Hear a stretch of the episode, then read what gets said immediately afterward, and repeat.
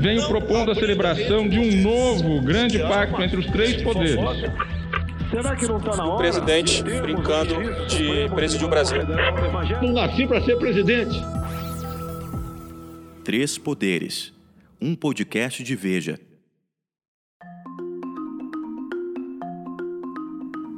Olá! Veja promove a estreia hoje do podcast Três Poderes. Eu sou Augusto Nunes, estou aqui em São Paulo e toda semana eu vou analisar, em companhia de Ricardo Noblar, que estará em Brasília, e Dora Kramer, no Rio de Janeiro, os fatos mais importantes da semana. Neste programa de estreia, evidentemente, o, a, o principal assunto é a reportagem exclusiva que tem como chamada de capa na revista Veja Justiça com as próprias mãos. O subtítulo é Diálogos inéditos mostram que Sérgio Moro cometeu irregularidades, desequilibrando a balança em favor da acusação nos processos da Lava Jato. Dora Kramer, você começa. Quero saber o que é que te impressionou mais fortemente na reportagem, já que é uma reportagem feita em parceria com o site The Intercept Brasil. E a Veja revela mais diálogos trocados entre o Sérgio Moro e procuradores da Força Tarefa da Lava Jato. Então eu queria saber o que, que há de novo e como é que você analisa esse material. Bom, o que, que, o que há de novo ali, que eu acho que a revista revela mais do. se aprofunda na, nessa relação estreita entre o juiz e o procurador, mostra que o juiz Sérgio Moro agiu como um juiz de instrução, que é uma figura que não existe no, na nossa lei, no nosso arcabouço jurídico. Agora, não acho, não vi ali nada que possa é, alterar o conteúdo das acusações, das sentenças, do trabalho da, da Operação Lava Jato. Não vi, não vi ninguém querendo forçar é, prova, nada disso. Agora, isso vai leva essa questão para dois, uh, digamos assim, ambientes diferentes. Um ambiente político, que aí eu incluo a opinião pública, e o ambiente jurídico. E esses ambientes não se conectam, na minha opinião. Claro que essas, essas, a publicação de mais desses diálogos pode ter alguma influência sobre o julgamento que vai ser retomado em agosto pelo Supremo Tribunal Federal a respeito da suspeição do ministro Sérgio Moro, embora não, não vejo que vá haver repercussão sobre anulação uh, das decisões deles, mas sim um julgamento sob suspeição. E no aspecto que, eu, que eu, uh, político, que eu estou chamando de político, mas tem mais a ver com opinião pública, acho que não abala o apoio que o ministro Sérgio Moro tem, que ainda é, sem dúvida alguma, do governo a figura mais popular. Eu acho que ali o que a leitura da opinião pública, a leitura do público pode ser exatamente essa de ah, está fazendo justiça com as próprias mãos, bem feito, porque ele é muito duro no combate à corrupção, entendeu? Então, acho que são duas leituras diferentes que não conversam entre si. Ricardo Noblar, você acha que é isso, é, é, que essas revelações podem levar à anulação da sentença que condenou Lula à prisão? No caso do, do, do triplex de, do Guarujá, né? Veja, eu acho que pode, mas antes de tentar justificar por quê, eu queria fazer uma observação é, é que eu leio muito e, e, e, vejo muito nas redes sociais. Sempre que se fala de Lula, principalmente os que tentam defendê-lo, ouvem: Lula está preso, seu babaca. É, eu, eu me apropio dessa observação para dizer: olha, Lula está preso, não é ele que está em julgamento nesse momento. Quem está em julgamento nesse momento é o comportamento do ex-juiz Sérgio Moro e dos procuradores da Lava Jato na condução da operação. O que se examina e o que deve ser examinado neste momento é exatamente isso. Eles prevaricaram ou não prevaricaram? Eles faltaram ou não com o seu dever? Se faltaram, alguma providência terá que ser tomada. E nesse momento, o único, vamos dizer assim, provocado e que está com a bola no pé para decidir, do ponto de vista jurídico, o que aconteceu ou não aconteceu, é o ministro Celso de Mello, do Supremo Tribunal Federal. É o decano, tem seu voto pronto, não mostra para ninguém, e com razão. E em agosto, quando for retomado o julgamento do pedido de habeas corpus para Lula, e esse pedido já levanta a possível suspeição do Moro, aí o Celso de Mello vai dar um voto que será histórico, para um lado ou para o outro, para o bem ou para o mal. É um voto destinado a entrar para a história do Supremo Tribunal Federal e das leis entre nós. A bola estará com ele. Não interessa se agora você tem, como teve, 10 mil pessoas hoje reunidas no evento em São Paulo, aplaudindo Moro delirantemente. E a, a Dora tem razão em observar isso. Não importa se ele for vaiado, e acho que não será, pelo contrário, no Maracanã, na decisão da Copa América do próximo domingo. O que adianta? Se chama a voz da justiça. E essa voz se fará ouvir em agosto, meados de agosto, por meio da boca do ministro Celso de Mello. Perfeito. Agora, a Dora e Noblar, né? Eu também vou começar aqui fazendo perguntas para vocês, que assim eu voto com os relatores aí. Escolho e voto. Vem cá, vem cá, vem cá, vem cá. Eu posso... Peraí, peraí. Era meu sonho de consumo ser entrevistado por você. Mas peraí, antes de prosseguir, eu não sei se está de acordo aqui com o nosso formato, mas eu queria saber o que você acha, Augusto. Não, eu vou dizer, eu vou dizer. Ah, eu queria tá só perguntar a vocês antes eh, se a, a Lava Jato corre riscos e se isso pode ser usado contra a Lava Jato. Não só a- a- o que vai muito além da, do processo do Lula, né? Da, do- da condenação do Lula. Posso retomar atropelando a Dora? Não? Vai nessa. Atropela. Olhe, quanto à Lava Jato, o que eu acho que pode acontecer é apenas o seguinte, e não seria pouco. Se o Celso de Mello achar que a- o modo como, como Moro se conduziu é, no comando desse processo é, o- a lei, a Constituição, que manda que um juiz se comporte com neutralidade, enfim, o que for, certamente a condenação de Lula, a primeira condenação de Lula, porque não esqueçamos que ele já tem uma segunda condenação, no caso agora do, do triplex, de, no triplex não, do sítio De Atibaia. de Atibaia, que está para ser ou não confirmada já em segunda instância. Então, estou me referindo ao processo do triplex.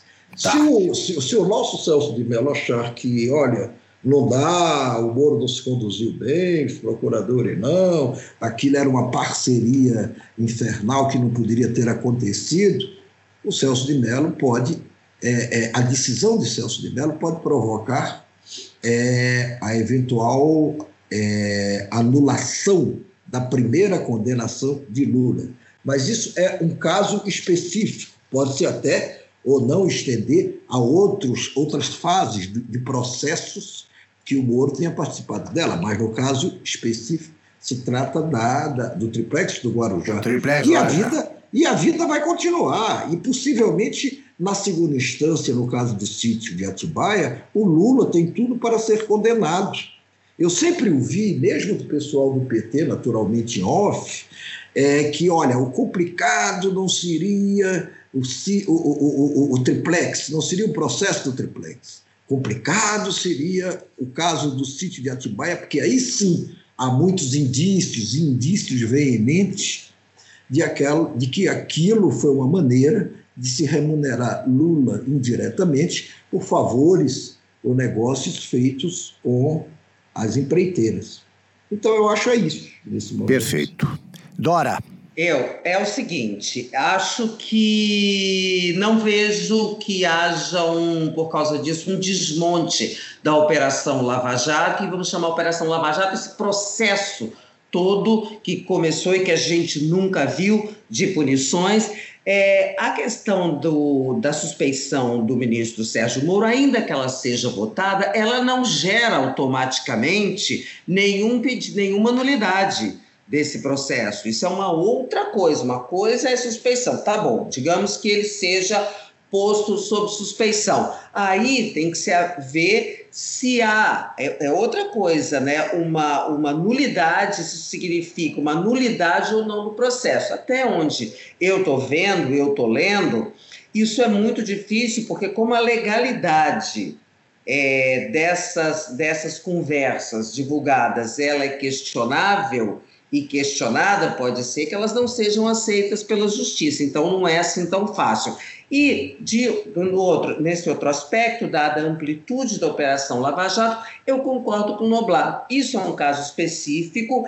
Há zilhões de outros casos, zilhões de outros condenados, zilhões de. zilhões, estou exagerando, tá? Mas é uma figura de linguagem. É, de outros presos. Só o Lula tem o quê? Outros seis processos, né? Então, eu, eu, eu não acredito em desmonte, acho que é uma visão catastrófica e apressada. Essas, bom, e com isso, a Operação Lava Jato terá o destino da Operação, da operação Mãos Limpas da Itália.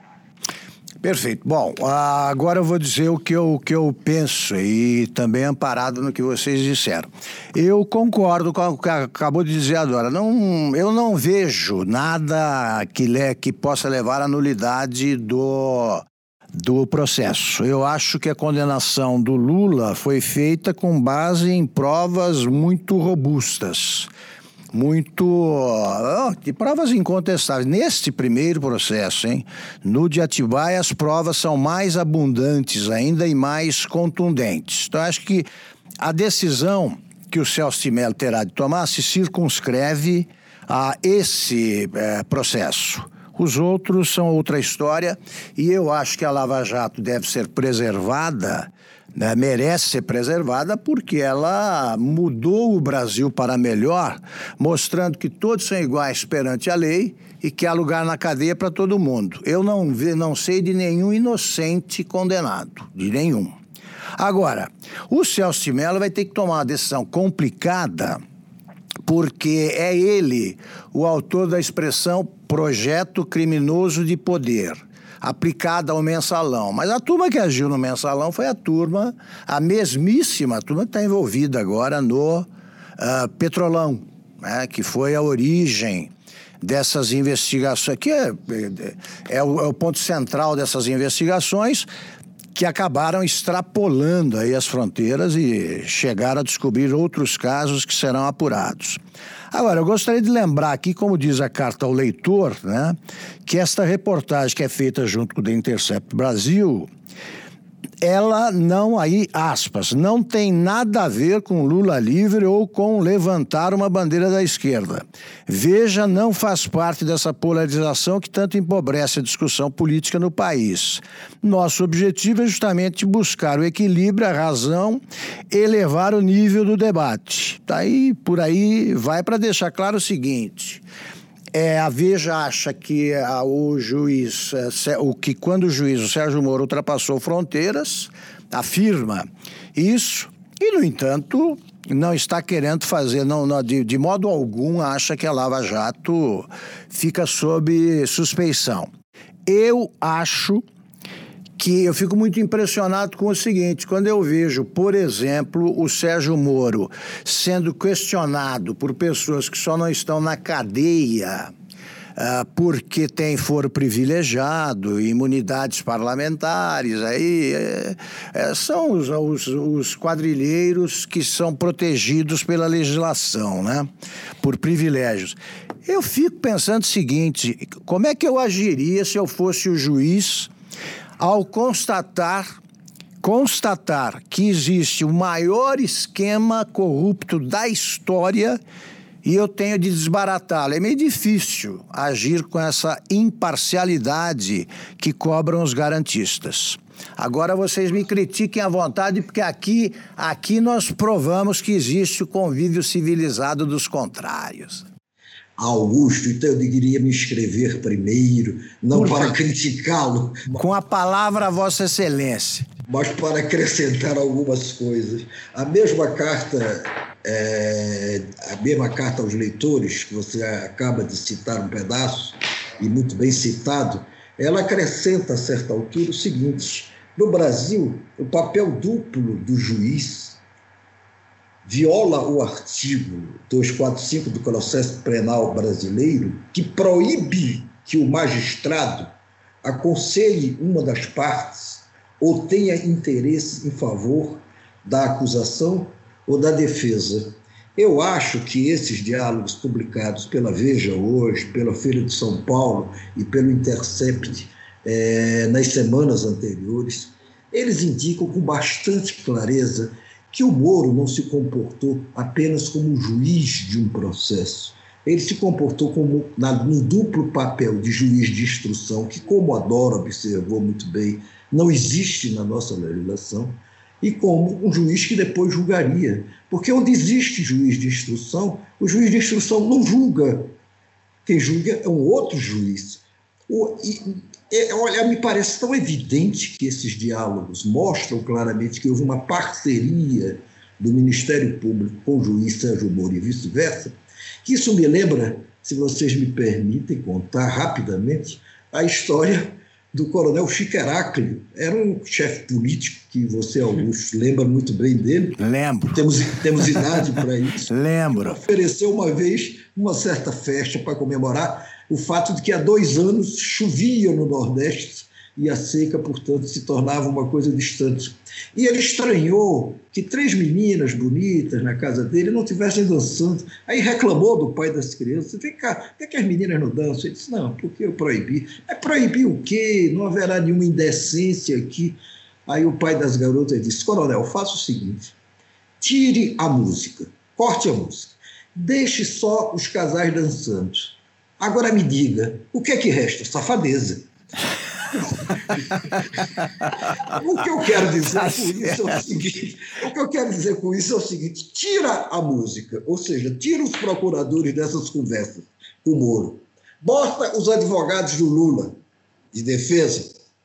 O que é que resta? Eu acho que não haveria dúvida nenhuma nessa altura se a gente tivesse discutindo, se essas conversas tivessem sido com os advogados de Lula, que claramente nós diríamos: olha, o Moro privilegiou a defesa. Pois eu digo é, com a convicção é, que pode amanhã, eventualmente, ser completamente destruída pelas outras provas que apareçam. Ele, Moro, se comportou como um parceiro do Ministério Público, empenhados ambos numa causa que era condenar o Lula. Poderia ter provas suficientes para isso, como me parece que teve provas. Teve provas confirmadas depois em segunda instância e tudo, mas o comportamento seguramente seria suficiente para pôr, como está pondo, aliás, em suspeição o modo como eles se comportaram na condução de tudo isso. Posso fazer uma observação? Claro, Dora. Que eu, eu não estou achando correto, quer dizer, não é uma coisa justa você comparar a atuação de promotores com advogados de defesa. Até porque, segundo aquele princípio de que o ônus da prova está com quem acusa, quem tem que ter uma a atuação da promotoria, atuação da, da, da, da, acusação, ela é ativa. E como diz o próprio termo, a da defesa é defensiva. Então, o jogo é jogado de maneira diferente. Portanto, por isso que eu acho, acho um pouco inapropriado comparar, fazer Dorinha, essa comparação. E se fosse um, se fosse outro? Ô, Dorinha, Dorinha, não que exagere, foi? Dorinha. Exagerando tá, o quê? Você está sendo muito generosa. Você sabe melhor, sabe tanto quanto a gente que de um juiz se espera que ele se comporte com a isenção necessária em relação aos dois lados eu, da questão. A minha não só Deixa eu entrar na conversa também, deixa eu entrar na conversa. Deixa eu só ponderar que a minha observação Vai. se ateve a essa comparação, que eu não acho que seja uma comparação que se possa fazer de maneira assim completamente igualitária. Advogado de defesa e, e promotoria. As, é, é, só isso. As, a, a natureza das atuações são diferentes. Eu também acho e digo, digo com, a, com a autoridade de quem teve um irmão que foi promotor. Eles conversam com o juiz o tempo todo, até porque o Ministério Público, eu concordo com a Dora, é parte desse aparelho de justi da justiça, claro que é eles conversam com o juiz e pro, juízes e promotores conversam até para chegar à conclusão, quando é o caso, de que o réu é inocente E o promotor pode pedir a absolvição e costuma pedir. Já o advogado de defesa nunca pede a condenação. Então há diferença sim. E também vamos, vou para uma hipótese aí sem acusar ninguém, porque eu não tenho provas de que isso aconteceu. Se o site da Intercept Brasil se dedicasse a localizar as conversas entre os advogados do Lula e os ministros do Supremo, eu acho que a Veja também teria um material para boas e ilustrativas capas, né? Quanto a isso, você não tenha dúvida, Augusto. É, nem precisa, basta a gente recorrer ao Google. Você deve lembrar da conversa do Aécio Neves, senador, com o ministro Gilmar Mendes. Isso. A certa altura, alguns anos atrás, quando o Aécio pede ajuda do Gilmar para que ele, Gilmar, o ajudasse no Senado a convencer algum senador, alguns senadores a votarem de um jeito ou de outro. Essa, essa, essa, vamos dizer assim, essa convivência é, esse diálogo permanente e muitas vezes promíscuo do poder judiciário com a política existe, como existe internamente. Uma coisa é o juiz, claro que o juiz tem que ter comunicação e deve se comunicar com o Ministério Público e vice-versa, como também com a defesa e vice-versa, mas o que está em causa é, pelo que se viu até agora, o Moro atravessou ou não uma linha, e uma linha muito clara que marcava o limite que ele poderia ir ou não. Esta, esta troca de conversas, essa troca de ideias, essa troca de sugestões configurou ou não uma parceria que não era possível, pelo menos, a se levar em conta nossa legislação. Isso é, nem você, eu, nem você, nem Dora, nem por mais que a gente e outras pessoas discutam, isso vai ser discutido e vai ser decidido pelo Supremo. Não, e, e tem mais, pela chamada letra, letra fria da lei, sem dúvida. Aqui a carta ao leitor a carta ao leitor diz o seguinte, por exemplo: fomos implacáveis com os crimes cometidos por Lula e pelo PT, dedicando dezenas de capas ao assunto. No momento em que seu algoz cruzou a linha, não vamos fingir que não vimos. Isso sim, a letra fria da lei, né? Por isso que eu sou a favor também da figura do juiz de instrução que é lembrando sempre que quem julga não é o juiz de instrução, é o outro. Isso é o ideal. O que eu estou querendo registrar é que é uma operação que começou como uma operação destinada a desbaratar um grupo, uma quadrilha de doleiros, tropeçou no maior esquema corrupto que já se viu. Então é tudo muito novo. E quando você constata a culpa de algumas pessoas, é muito difícil exigir que você haja como uma Câmara dos Lordes, né? É isso aí. Mas sem dúvida, sem dúvida, a, a, pela lei, pela legislação brasileira, isso é ilegal. Pois é. É ilegal o quê? Não entendi. Ah, o foi ultrapassada, foi ultrapassado o limite da legalidade aí. Ultrapassado por quê, Augusto? Pelo, pelo, pelo, pela, pelas conversas entre juízes e promotores. Ah, bom. Então. Procuradores, desculpe. Estamos de acordo. É por isso que eu sempre tanto tentei estimulá-lo é, a entrar na vida o que pública. Eu acho. o que eu acho. Fala, Dora. Não, é isso, é só para pontuar que ironias à parte. Fala, Dora. Muito engraçadinhos. É, ah, eu acho que nesse ponto estamos os três de acordo. Só queria pontuar isso. Então, olha só, agora, só um segundinho, para completar. O Tribunal de Nuremberg, visto que, que, que condenou os chefes nazistas à forca, à morte na forca, o Tribunal de Nuremberg, visto pelos garantistas, é ilegal porque a lei só pode retroagir em benefício do réu e não existia a figura do crime contra a humanidade. Foi criada para eles, teria de reverter, de retroagir em favor deles e pelo contrário condenou-os à morte, não é? Apelar para a, a, a, a, Alemanha nazista. Não, é, não, não. Não. É eu estou querendo dizer o fato é novo. É um argumento do desespero. Não, pera um pouco, Noblar. Noblar, eu estou dizendo o seguinte: quando você lida com uma situação nova, você, você pode ter comportamentos que você não teria se, se você estivesse tratando de um caso, por exemplo, de um crime passional. Um... Concordo com você. Só isso. Eu quero reforçar. Ter, só um minutinho. Pode ter um comportamento que, inclusive, o leve a transgredir o que manda ou deixa de mandar a lei. Olha, sobre esse aspecto, o comportamento do Supremo inovou na questão do julgamento do mensalão. E aí o ministro Aires Britos dizia: o novo, o surpreendente, não é o comportamento do Supremo, o surpreendente é a dimensão dos crimes. Eu queria também lembrar o seguinte, né? O, o, o Supremo vai ter que decidir as próximas reportagens que virão né? A Veja já, já informa que. O Parece que a Folha vai trazer esse fim de semana. É. Eu gostaria de, de ver o material todo, né? Já de uma vez. Não. Quando tivermos isso aí, a gente vai saber exatamente o que, que aconteceu e quem agiu mal, quem agiu bem, etc, etc. O Supremo está diante, o que eu queria lembrar, e por isso eu estou fazendo essa introdução, é que o Supremo está diante de uma situação complicada, né? Essas provas os diálogos, as trocas de mensagens foram obtidas ilegalmente. No entanto, o Supremo vai poder se, poderá se basear no conteúdo do que foi obtido para condenar, para decidir, tá?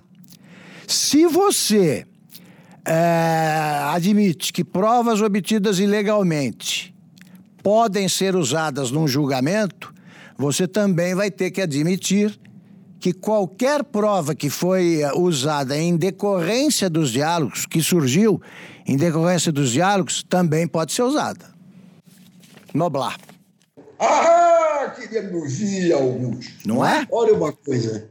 Lembra, e claro que você se lembra dos documentos do Pentágono, é, eles provocaram uma confusão dos diabos, eles tratavam ali da, da, dos intestinos, dos bastidores da guerra do Vietnã, isso lá nos anos 60, e aí um cidadão, um, cidadão, um sujeito roubou aqueles documentos, deu para o New York Times, o New York Times começou a publicar, o governo apelou para a justiça, a justiça proibiu a divulgação, e aí o jornal Washington Post retomou a publicação, e em seguida o Supremo Tribunal Federal disse, olha, ou o Supremo Tribunal, a Suprema Corte Americana de Justiça disse, olha, continue publicando, podem publicar, porque vocês estão publicando material de interesse público.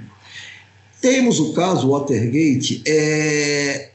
Primeiro, eu acho que para a imprensa não interessa se a fonte que lhe deu roubou ou não roubou documentos ou, ah, sim. ou Sim. Isso aí, isso aí não importa, não importa. Não, não importa. Desde que seja um material de, de interesse público e desde que seja um material comprovadamente verdadeiro. E a Veja, verifi a Veja verificou o material e afirma isso. E avalizou, avalizou Exato. a Veja avalizou, Exatamente. É, é, vamos dizer, com muita clareza. Se o uso de provas obtidas ilegalmente é, é, deve ser levadas em conta pela justiça, eu acho que já tivemos casos de, de CID, de levar em conta, e disso provocar, eventualmente, decisões, ao contrário até de decisões passadas. É, a gente vai, roda, roda, roda e chega no ponto anterior, que é a justiça vai decidir isso. E se a gente acha, uhum. acho que todos estamos de acordo, que a justiça num país democrático, com Constituição, Constituições funcionando, a justiça é a dona da última palavra, vamos nos curvar a essa última palavra da justiça, seja ela qual for, seja concordando com ela ou não. Ela tem que ser respeitada, é dela, sempre será dela a última palavra. Perfeito. Dora. Oi. É que eu queria fazer uma, não uma observação ainda nesse assunto, acho que a gente tá. não vai mudar, né? Oi? A gente vai reservar uns cinco minutos para falar da reforma da Previdência, mas temos tempo. Eu só temos quero é só fazer uma observação sobre a questão ainda da suspeição do Moro e isso significando a derrocada da Lava Jato. Olha, uma coisa não tem nada a ver com a outra, até porque o Moro não é mais juiz. Né? Então, é, ele pode ser julgado, uh, estabelecer-se a suspeição dele, e isso está completamente fora do âmbito da Lava Jato. A outra questão é como ele agora eu, eu já o considero um político, né? No momento em que ele, ele faz parte do governo e toma várias atitudes políticas. A esse julgamento caberá à opinião pública, que, de novo, repetindo o que vocês mesmos também já disseram aqui, não tem nada a ver uma coisa com outra. Eu acho que enquanto ele tiver apoio da opinião pública, e, e, acho que esse teste do Maracanã no domingo vai ser, vai ser importante. Ele fica no governo e aí a questão da, da, dele ter ou não uma, uma carreira política, acho que fica prejudicado essa uma possível indicação do Supremo. Eu acho que a saída do Moro, realmente, se ele quiser continuar na vida pública, será política. Concordo. Noblar, mais alguma coisa? Mais algum comentário sobre esse assunto? À vontade. Aliás, deixa eu explicar só o seguinte: nós uh, não, não estamos detalhando as informações da Veja, evidentemente que vocês precisam comprar a Veja e saber o que está lá.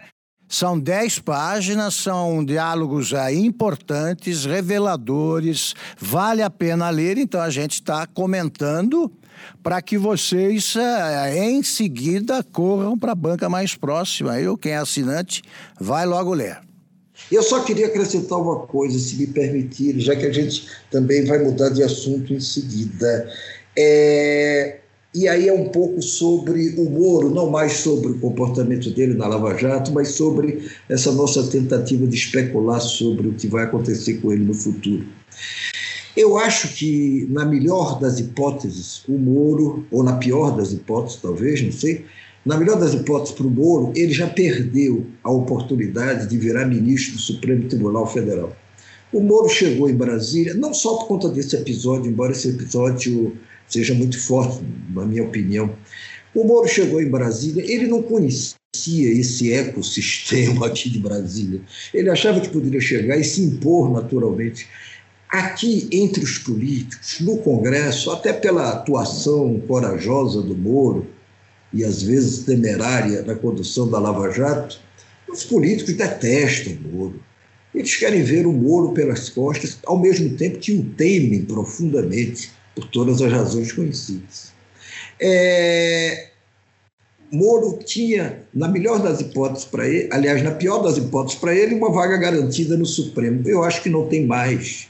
Não há mais clima para que no Congresso, mesmo que não aconteça nada com o Moro no rastro aí dessas conversas Jato, não há clima para que o Congresso venha aprovar o, a indicação de Moro. Não havia antes a indicação do Moro para o Senado, para o Supremo, como muito menos agora.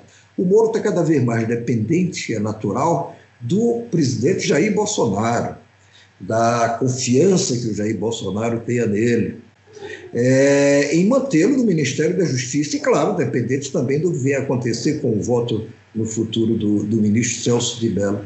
Eu acho que se ele não entra para o Supremo, eu acho que ele não entrará para o Supremo. Ali também o ambiente já não era favorável a ele antes, embora fosse um avilente, um ambiente desfavorável veladamente, e muito menos se tornará favorável daqui para frente. Então, eu acho que resta a Moro o caminho da política mesmo, da política, de ser candidato eventualmente à sucessão do, do, do, presidente Jair Bolsonaro, ou de fazer uma chapa sendo vice do Bolsonaro é, nas próximas eleições. Bom, nós temos a menos de cinco minutos, eu já vou adiantando a minha opinião, vamos falar da reforma da Previdência, e aí vocês fazem o, o comentário final. É, vocês têm dois minutos cada um para falar o que acham. Eu vou resumir o que eu penso. É, não importa a distância, que não será muito grande, a meu ver, da, do projeto que será aprovado em relação ao texto original do Paulo Guedes. Eu acho muito importante a reforma da Previdência que será aprovada, inevitavelmente, agora. Eu sugiro que os deputados pensem um pouco no Brasil e trabalhem às segundas e sextas, pelo menos por uma semana porque aí o Congresso, o Senado poderá votar ainda em setembro. Né? Pelo menos termina esse negócio.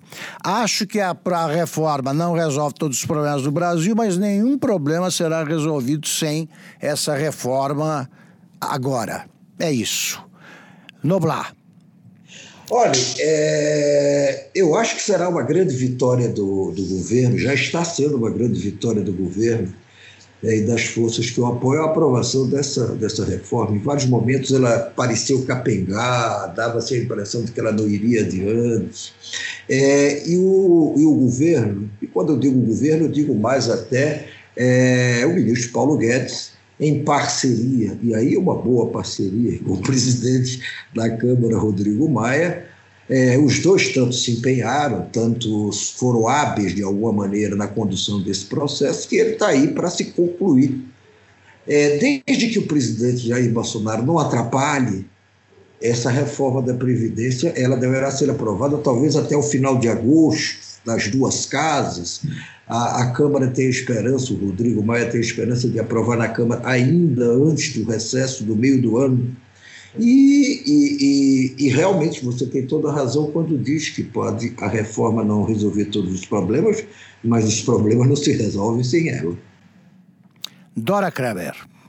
Olha só, eu acho vocês otimistas, um falando em setembro, outro falando em agosto, né, da reforma da Previdência está uh, uh, completada a votação.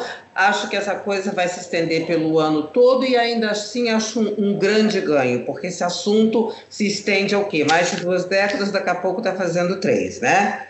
Desde lá do governo Fernando Henrique, que se tenta aprovar, então eu acho que é um ganho é um ganho, é claro que a proposta vindo, é, é claro que é a mérito do ministro Paulo Guedes, mas há um grande mérito do presidente da Câmara e do Congresso em geral. Essa fase nova do Congresso, essa fase mais ativa, mais autônoma do Congresso, ela é muito positiva. Agora, eu não sei, o, o presidente Jair Bolsonaro gosta de fazer essa manha, né, dizendo que o Congresso está retirando poderes dele, mas ele sabe perfeitamente bem que, ao fim e ao cabo, quanto mais ativo, quanto mais bons resultados é, o, o Congresso conseguir alcançar, melhor será eleitoralmente para ele, porque Congresso é ente disperso em eleição, é, tanto é que a eleição é proporcional. Quem fatura quando as coisas dão certo é o presidente da República e também paga o preço quando dão errado.